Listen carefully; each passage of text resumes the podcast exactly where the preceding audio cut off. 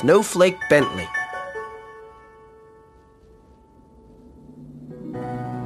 In the days when farmers worked with ox and sled and cut the dark with lantern light, there lived a boy who loved snow more than anything else in the world.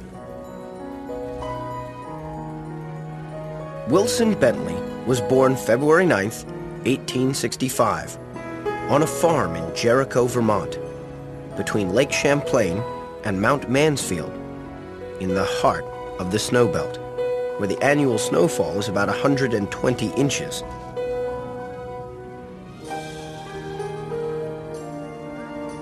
Willie Bentley's happiest days were snowstorm days.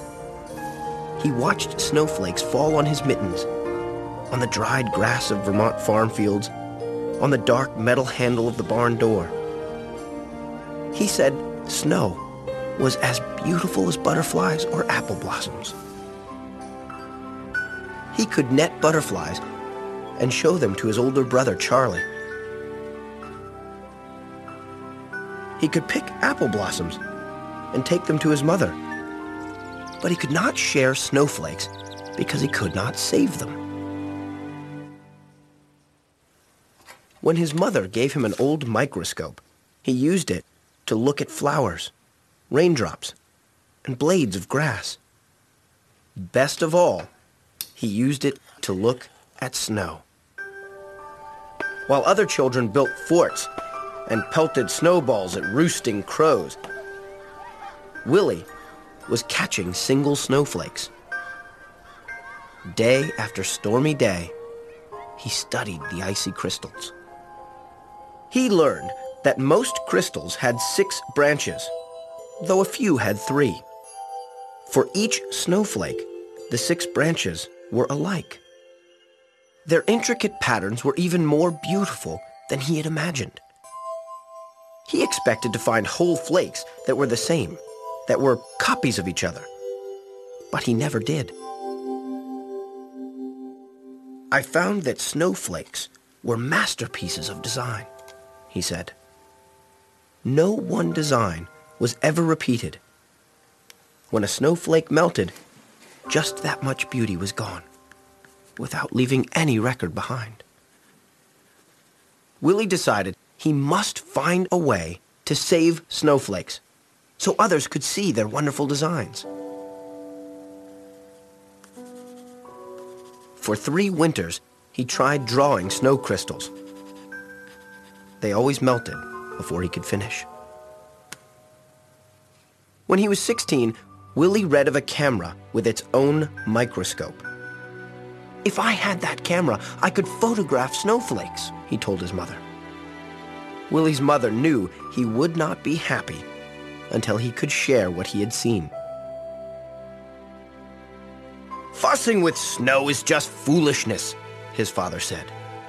Still, he loved his son.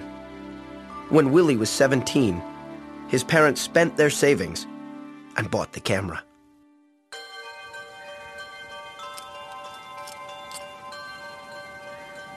The camera made images on large glass negatives. Its microscope could magnify a tiny crystal from 8 to 60 times its actual size. It was taller than a newborn calf and cost as much as his father's herd of 10 cows. Willie was sure it was the best of all cameras. Even so, his first pictures were failures, no better than shadows. Yet he would not quit. Mistake by mistake, snowflake by snowflake, Willie worked through every storm. Winter ended, the snow melted, and he had no good pictures. He waited for another season of snow. One day, in the second winter, he tried a new experiment. He used a very small lens opening, which let only a little light reach the negative. But he kept the lens open for several seconds, up to a minute and a half. And it worked. Willie had figured out how to photograph snowflakes. Now everyone can see the great beauty in a tiny crystal, he said. But in those days, no one cared. Neighbors laughed at the idea of photographing snow. Snow in Vermont is as common as dirt, they said. We don't need pictures. Willie said the photographs would be his gift to the world. While other farmers sat by the fire or rode to town with horse and sleigh, Willie studied snowstorms. He stood at the shed door and held out a black tray to catch the flakes. When he found only jumbled, broken crystals, he brushed the tray clean with a turkey feather and held it out again. He waited hours for just the right crystal and didn't notice the cold. If the shed were warm, the snow would melt. If he breathed on the black tray, the snow would melt. If he twitched a muscle as he held the snow crystal on the long wooden pick, the snowflake would break. He had to work fast, or the snowflake would evaporate before he could slide it into place and take its picture. Some winters, he was able to make only a few dozen good pictures. Some winters, he made hundreds. He learned that each snowflake begins as a speck, much too tiny to be seen. Little bits molecules of water attach to the speck to form its branches. As the crystal grows, the branches come together and trap small quantities of air. Many things affect the way these crystal branches grow. A little more cold, a bit less wind, or a bit more moisture will mean different shaped branches. Willie said that was why, in all his pictures, he never found two snowflakes alike.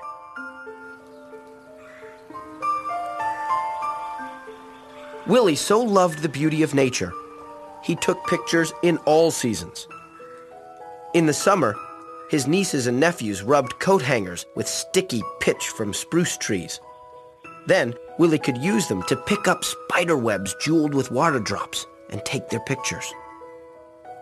On fall nights, he would gently tie a grasshopper to a flower so he could find it in the morning and photograph the dew-covered insect. But his snow crystal pictures were always his favorites.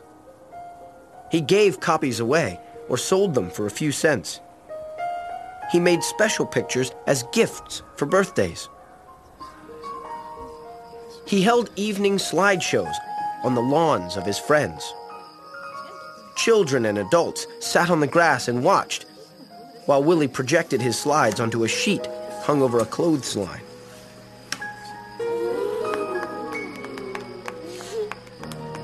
Many colleges and universities bought lantern slide copies of his photographs and added to their collections each year. Artists and designers used the photographs to inspire their own work. He wrote about snow and published his pictures in magazines. He gave speeches about snow to faraway scholars and neighborhood sky watchers. You are doing a great work, said a professor from Wisconsin. The little farmer came to be known as the world's expert on snow, the Snowflake Man.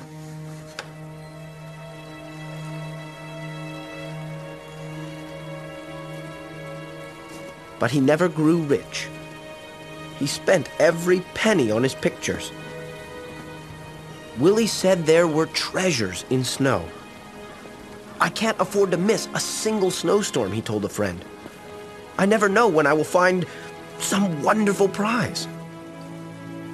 Other scientists raised money so Willie could gather his best photographs in a book. When he was 66 years old, Willie's book, his gift to the world, was published. Even today, those who want to learn about snow crystals begin with Wilson Bentley's book, Snow Crystals. Still, he was not ready to quit.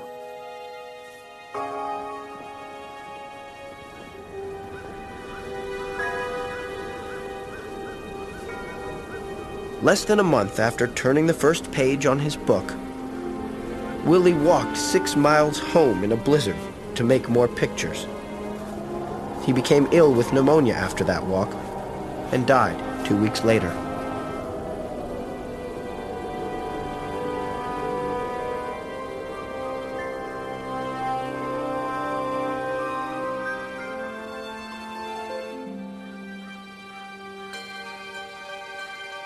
A monument was built for Willie in the center of town. The plaque on the monument says, Snowflake Bentley, Jericho's world famous snowflake authority. For 50 years, Wilson A. Bentley, a simple farmer, developed his technique of microphotography to reveal to the world the grandeur and mystery of the snowflake, its universal hexagonal shape, and its infinite number of lovely designs. The girls and boys who had been his neighbors grew up and told their sons and daughters the story of the man who loved snow. Forty years after Wilson Bentley's death, children in his village worked to set up a museum in honor of the farmer scientist. And his book has taken the delicate snow crystals that once blew across Vermont, past mountains, over the earth. Neighbors and strangers have come to know of the icy wonders that land on their own mittens, thanks to Snowflake Bentley.